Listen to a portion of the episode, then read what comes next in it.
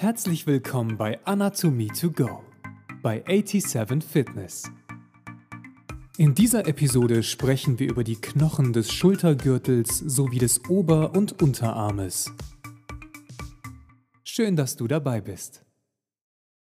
Beim Menschen steht das obere Extremitätenpaar, sieht man einmal von der zeitlich begrenzten Quadrupedenfortbewegung im ersten Lebensjahr ab, im Dienste des Greifens und Tastens. Ausführendes Organ beider Tätigkeiten ist zwar die Hand, es beteiligt sich daran jedoch die gesamte freie Extremität, einschließlich des Schultergürtels. Die Beweglichkeit im Bereich der Schulter schafft den für die alltäglichen Gebrauchsanwendungen erforderlichen Verkehrsraum. Die ausgiebige Beweglichkeit des Schultergelenks selbst wird durch die Mitbewegung des Schultergürtels stark erweitert. Nur durch das Zusammenwirken von Schultergelenk und Schultergürtelgelenken kann der Arm über die Horizontale erhoben werden. Das Ellbogengelenk ist als Verbindung zwischen Ober- und Unterarm in den gesamten Funktionskomplex der oberen Extremität so eingegliedert, dass die Kraftentfaltung des Armes für die Gebrauchsbewegungen durch die Beugung im Ellenbogengelenk mechanisch günstig beeinflusst wird.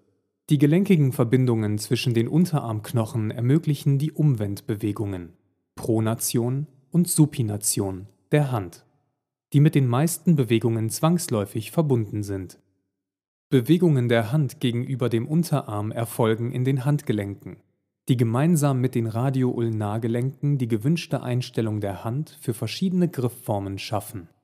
Außerdem sind ihre Funktionen aufs engste mit denen der Finger verbunden. Kraftvolles Greifen, wie zum Beispiel beim Faustschluss, ist beispielsweise nur möglich, wenn die Hand in den Handgelenken nach dorsal gestreckt wird. Ausführende Organe der Greif- und Tastfunktion der Hand sind Finger und Daumen. Die beiden Hauptfunktionen machen die menschliche Hand zu einem wichtigen Werkzeug. Man unterscheidet je nach Einsatz der Finger und des Daumens unterschiedliche Griffformen. Beim Greifen führt der Daumen meistens eine Oppositionsbewegung durch. Die Opponierbarkeit des Daumens nimmt an der Hand eine Schlüsselstellung ein. Die Funktionen der Finger und des Daumens bei den verschiedenen Griffformen zählen zu den am höchsten differenzierten im Bereich des Bewegungsapparats. Dies beruht unter anderem darauf, dass die Finger selbst frei sind von störender Muskelmasse. Zu den Fingern ziehen ausschließlich die Sehnen der am Unterarm und in der Mittelhand liegenden Muskeln. Die präzise Funktion der Finger beruht zum Teil auch auf den relativ kleinen motorischen Einheiten der intrinsischen Muskeln der Hand. Die Knochen des Schultergürtels. Der Schultergürtel besteht aus Schlüsselbein, Clavicula und Schulterblatt, Scapula, die über das Acromioclaviculargelenk miteinander verbunden sind. Die Clavicula steht außerdem mit dem Brustbein, Sternum, über das Sternoclaviculargelenk in Verbindung. Die Scapula wird durch Muskelschlingen beweglich am Thorax geführt. Das Schlüsselbein. Die Clavicula ist S-förmig gebogen und hat beim Erwachsenen eine Länge von 12 bis 15 cm. Es bestehen individuelle Formunterschiede. So ist die Clavicula zum Beispiel bei Frauen und muskelschwachen Männern graziler ausgebildet und weniger stark gekrümmt als bei muskelkräftigen Individuen. Das dem Brustbein zugewandte Ende Extremitas sternalis claviculae ist dick. Der dem Akromion zugekehrte Teil Extremitas acromialis platt und breit. Die Facies articularis sternalis hat eine dreieckige Kontur. Die Gelenkfläche selbst ist sattelförmig. Die Facies articularis acromialis ist oval und vertikal gestellt. An der unteren Fläche des Schlüsselbeins ist eine Furche für den Ansatz des Musculus subclavius.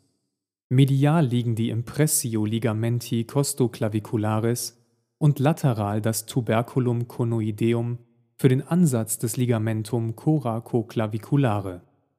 Als Fehlbildung kommt die tiefstehende Clavicula vor. Dabei ist der Raum zwischen Schlüsselbein und erster Rippe häufig so eingeengt, dass es zu Druckschäden der Arteria subclavia und des Plexus brachialis kommt, dem sogenannten kostoklavikulären Syndrom. Die Clavicula liegt unmittelbar unter der Haut. Ihr kranialer Anteil ist nahezu in ganzer Ausdehnung sichtbar und, soweit er nicht von Muskeln überlagert wird, tastbar. Das Schulterblatt.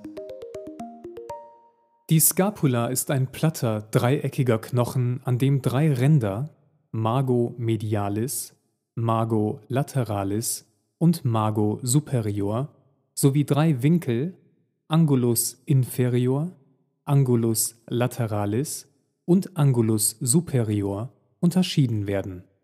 Die konkave Facies costalis dient dem Musculus subscapularis als Ursprungsfläche. Sie wird als Fossa subscapularis bezeichnet. Die Facies dorsalis wird durch die Spina scapulae in die Fossa supraspinata und die Fossa infraspinata unterteilt. In der Fossa supraspinata liegt der Musculus supraspinatus, in der Fossa infraspinata der Musculus infraspinatus. Die Spina scapulae beginnt am Mago medialis mit einem dreieckigen Feld, wird lateral höher und endet mit dem platten, kräftigen Akromion, welches das Schultergelenk hinten und oben überlagert. Die Form des Akromion ist variabel. Man unterscheidet einen flachen, gewölbten und hakenförmigen Typ. Die Facies articularis acromii für die gelenkige Verbindung mit der Clavicula liegt nahe dem lateralen Ende des oberen Scapularandes. Der Angulus lateralis scapulae trägt die Gelenkpfanne für den Humeruskopf, die Cavitas glenoidalis. Die leicht konkave Schultergelenkpfanne hat eine birnenförmige Kontur. Sie endet mit ihrem oberen Teil am Tuberculum supraglenoidale, welches den Ursprung des Caput longum des Musculus biceps brachii darstellt. Unterhalb der Gelenkpfanne liegt das Tuberculum infraglenoidale, an dem ein Teil der Sehne des Caput longum des Musculus triceps brachii entspringt. Der medial anschließende Teil wird als Collum scapulae bezeichnet. Im mittleren Bereich der Gelenkpfanne wölbt sich der subchondrale Knochen häufig etwas vor. Dies wird dann als Tuberculum glenoidale bezeichnet. Der Rabenschnabelfortsatz Processus coracoideus entspringt im kranialen Bereich des Scapulahalses. Er biegt nahezu rechtwinklig nach ventral-lateral um und endet abgerundet. Er dient dem Ansatz und Ursprung von Muskeln und Bändern. Akromion und Processus coracoideus bilden zusammen mit dem die beiden Knochenanteile verbindenden Ligamentum coracoacromiale das Schulterdach. Fornix humeri. Das Band ist häufig in zwei oder seltener in mehrere Anteile gespalten.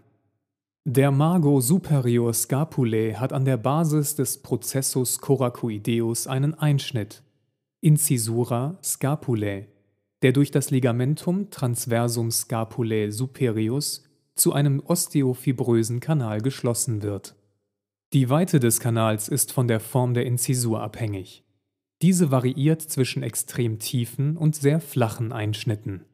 Das sie überbrückende Band kann teilweise oder vollständig verknöchern.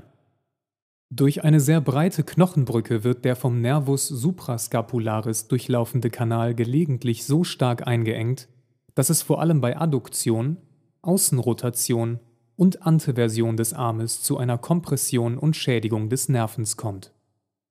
Als Ligamentum transversum scapulae inferius bezeichnet man ein Band, welches von der Basis der Spina scapulae in horizontaler Richtung über das Collum scapulae zum Angulus lateralis zieht. Das Band überbrückt den Nervus suprascapularis. Der Mago medialis scapulae ist meistens konvex, er kann aber auch gerade oder konkav sein. Der Rand dient den Musculi serratus anterior und rhomboidei als Ansatz. Die Umrisse der Scapula sind beim mageren Menschen gut zu sehen. Bei muskelkräftigen Individuen hingegen treten bei frei herabhängendem Arm nur die Spina scapulae und das Akromion deutlich unter der Haut hervor. Bei Bewegungen des Arms werden die einzelnen Anteile besser sichtbar. Für die klinische Untersuchung sind die Bestimmung der Lage des Angulus inferior, der Spina scapulae und des Akromion von Bedeutung. Der Oberarmknochen wie an den meisten langen Röhrenknochen unterscheidet man auch am Humerus eine proximale, also zum Rumpf hingelegene, und eine distale, vom Rumpf entfernte, Epiphyse sowie eine Diaphyse. Die proximale Epiphyse wird vom kugelförmigen Humeruskopf (Caput humeri) gebildet, der durch das ringförmige Collum anatomicum von der Diaphyse getrennt ist. Humeruskopf und Cavitas glenoidalis scapulae sind die knöchernen Anteile des Schultergelenks. Die Diaphyse trägt an ihrem proximalen Ende zwei selbstständig verknöchernde Apophysen, das Tuberculum majus und Tuberculum minus, die durch den Sulcus intertubercularis voneinander getrennt sind. Beide Höcker gehen distal jeweils in eine Knochenleiste, die Crista tuberculi majoris und die Crista tuberculi minoris über. Der distal auf die Tubercula folgende Schaftanteil wird als Collum chirurgicum bezeichnet, da proximale Frakturen des Humerus häufig in dieser Region auftreten. Das Tuberculum majus dient den Musculi supraspinatus, infraspinatus und teres minor als Ansatz. Am Tuberculum minus inseriert der Musculus subscapularis. Das Corpus humeri ist proximal nahezu zylindrisch, distal dreiseitig. In der Mitte befindet sich auf der lateralen Seite eine große Rauigkeit, die Tuberositas deltoidea, welche durch den Ansatz des Musculus deltoideus hervorgerufen wird. Medial-distal von der Tuberositas deltoidea liegt zwischen den Ursprungsfeldern des medialen und lateralen Trizepskopfes eine Rinne, der Sulcus nervi radialis. In ihr verläuft der Nervus radialis von kranial-medial nach distal-lateral zur Ellenbeuge. Der Humerusschaft endet distal mit einem medialen (Mago medialis) und einem lateralen Rand (Mago lateralis). Am Übergang zu den Epikondylen, also den Knochenvorsprüngen in der Nähe des Gelenkkopfes, laufen die Humerusränder in Form von scharfen Kanten, den Cristae supracondylales medialis und lateralis aus. Das distale Ende des Humerus (Condylus humeri) hat zwei Gelenkkörper, medial die Trochlea und lateral das Capitulum humeri, die durch eine Führungsnute Sulcus capitulotrochlearis miteinander in Verbindung stehen. Seitlich vom Capitulum humeri liegt der Epicondylus lateralis, an dem ein Teil der Extensoren des Unterarmes entspringt. Medial von der Trochlea humeri endet der Condylus humeri mit dem weit vorspringenden Epicondylus medialis. Auf der Rückseite des Epicondylus medialis ist manchmal eine flache Rinne zu erkennen, der Sulcus nervus ulnaris, in welcher der Nervus ulnaris verläuft. Diese Struktur ist im Volksmund auch als Musikantenknochen bekannt, wobei hiermit genau genommen der Nerv und nicht der knöcherne Anteil gemeint ist. Das Capitulum humeri hat gelenkigen Kontakt mit dem Caput radii. Die Trochlea humeri wird zangenartig vom proximalen Ende der Ulna umfasst. Auf der Rückseite des distalen Humerusendes liegt proximal der Trochlea humeri eine Grube, Fossa olecrani, in die sich das Olecranon bei Streckstellung des Ellbogengelenks hineinsenkt. Volar, also zur Hohlhand hin, sind zwei Gruben ausgebildet, oberhalb der Trochlea humeri die Fossa coronoidea und oberhalb des Capitulum humeri die Fossa radialis. Die Gruben dienen der Aufnahme des Prozessus coronoideus und des Radiuskopfes bei maximaler Beugung im Ellenbogengelenk. In seltenen Fällen findet man proximal des Epicondylus medialis einen knöchernen Fortsatz, Prozessus supracondularis, von dem ein Band das sogenannte Struthers-Ligament, zum Epicondylus medialis zieht. Der knöcherne Fortsatz wird als atavistische Bildung, also bei entfernten Vorfahren vorhanden, angesehen. In dem osteofibrösen Kanal zwischen Processus supracondularis, Struthers Ligament und Humerus verlaufen der Nervus medianus und die Arteria brachialis. Das Ligament dient dem Musculus pronator teres als Ursprung. Bei Ausbildung eines Prozessus supracondularis kann es zu Druckschäden des Nervus medianus und des Nervus ulnaris kommen. Proximales und distales Humerusende sind im Schaftbereich gegeneinander verdreht. Beim Erwachsenen bildet eine durch die Epikondylen verlaufende transversale Achse mit einer Projektionslinie, die das Tuberculum majus und die Mitte des Humeruskopfes miteinander verbindet, einen sogenannten Torsionswinkel von durchschnittlich 16 Grad. Der Humerusschaft wird allseits von Muskeln umschlossen.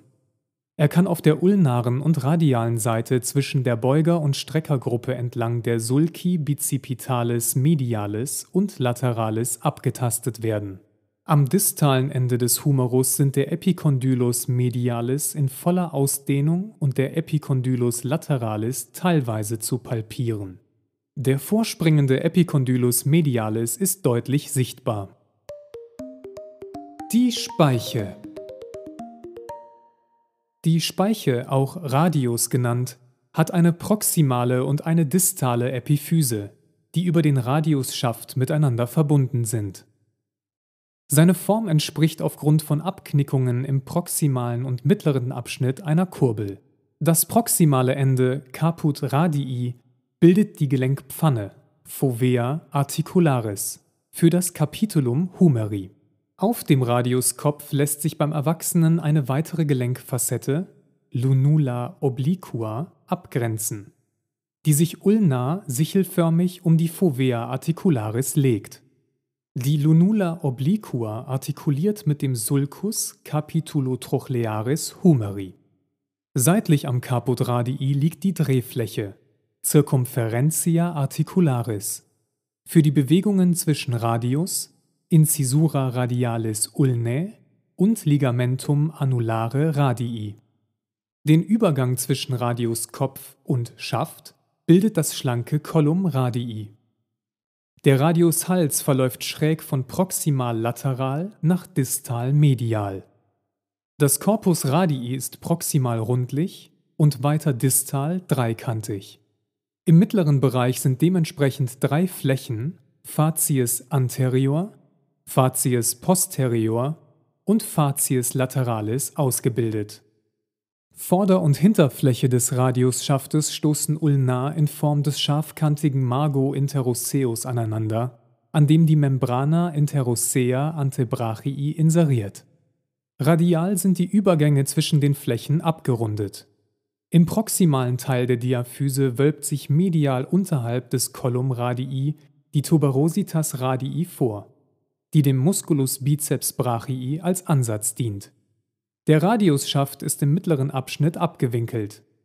Der proximale Teil verläuft von proximal medial nach distal lateral. Das untere Schaftende ist von proximal lateral nach distal medial ausgerichtet. Das breite distale Radiusende ist unregelmäßig vierkantig. Auf seiner Dorsalseite liegen mehrere Rinnen, in denen die Extensorensehnen verlaufen.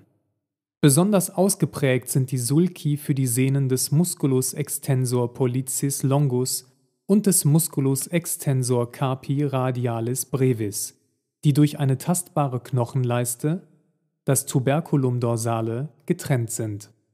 Das Tuberculum dorsale dient der langen Daumenstreckersehne als Widerlager. Das distale Radiusende weist zwei Gelenkflächen auf. Die ulnar liegende konkave Incisura ulnaris bildet mit der Circumferentia articularis das Caput ulnae und das distale Radio-Ulnargelenk. Die Facies articularis carpea besteht aus zwei Anteilen. Die dreieckige Gelenkfacette auf der radialen Seite hat gelenkigen Kontakt mit dem Kahnbein, Os scaphoideum. Die viereckige ulnare Facette steht mit dem radialen Teil des Mondbeins, Os lunatum, in Verbindung. Lateral ragt der Griffelfortsatz, Processus styloideus radii, nach distal vor. Der Radius ist nur im unteren Drittel tastbar. Der Processus styloideus radii liegt zum Teil direkt unter der Haut. Zum Teil wird er von den Sehnen der Extensoren überlagert. Die Elle die Ulna hat an ihrem proximalen Ende zwei Gelenkflächen, die Incisura trochlearis und die Incisura radialis ulnae. Die nach volar gerichtete Incisura trochlearis umgreift zangenartig die Trochlea humeri, wobei sie sich mit ihrer median sagittal verlaufenden Führungsleiste in die entsprechende Einkehlung an der Oberarmrolle senkt. Im mittleren Bereich der Incisura trochlearis ulnae ragt am mazerierten, also von Weichteilgewebe befreiten Skelett, oft ein 2 bis 3 mm breiter Knochenkamm vor, der sich deutlich vom angrenzenden subchondralen Knochen abhebt. Er entspricht der knorpelfreien Zone in der Mitte der Ulnazange. Die Incisura radialis ulnae artikuliert mit der Circumferentia articularis radii. Die sagittal ausgerichtete, leicht konkave Gelenkfläche hat rhombenförmige Kontur. Der kraniale Knochenvorsprung der Ulnazange, das Olecranon, dient dem Musculus triceps brachii als Ansatz. Palmardistal endet die Ulnazange mit dem Processus coronoideus. Unterhalb des Processus coronoideus liegt die Tuberositas ulnae, die wie der Radius einen Mago interoseus, einen Mago posterior und einen Mago anterior sowie drei Flächen umfasst. Auf der Facies posterior verläuft die Crista musculus supinatoris von der Incisura radialis ulnae nach distal. Das distale Ende der Ulna wird vom Ulnakopf (Caput ulnae) gebildet, das dorsal mit dem Processus styloideus endet.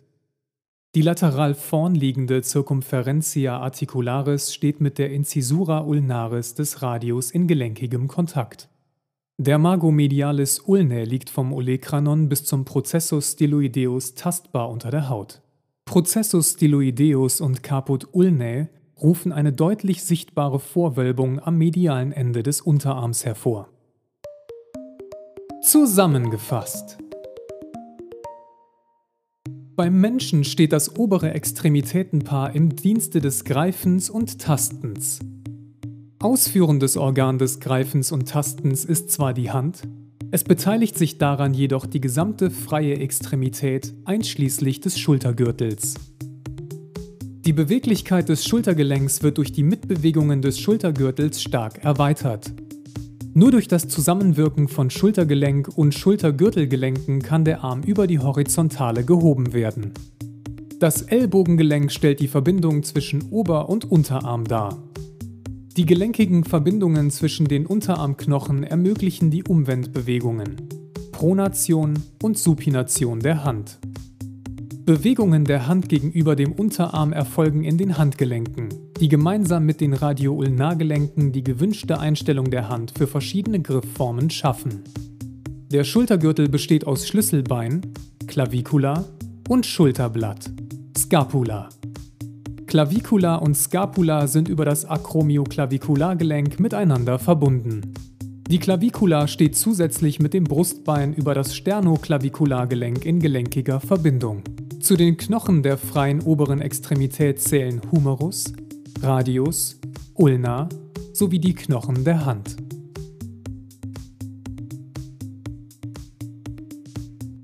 Jetzt bist du gefragt. Wie nennt man die Verbindung zwischen Ober- und Unterarm? Ellbogengelenk. Wie nennt man das Gelenk zwischen Clavicula und Brustbein? Sternoclaviculargelenk. Wie nennt man das Gelenk zwischen Clavicula und Scapula? Acromioclaviculargelenk. Das war Anatomy to Go bei 87 Fitness. Wir danken dir fürs Zuhören und hoffen, dass dir diese Episode gefallen hat. Wenn du mehr erfahren willst, folge uns auf Instagram, überall wo es Podcasts gibt, YouTube und im Web unter www.87-fitness.com. Bis zum nächsten Mal.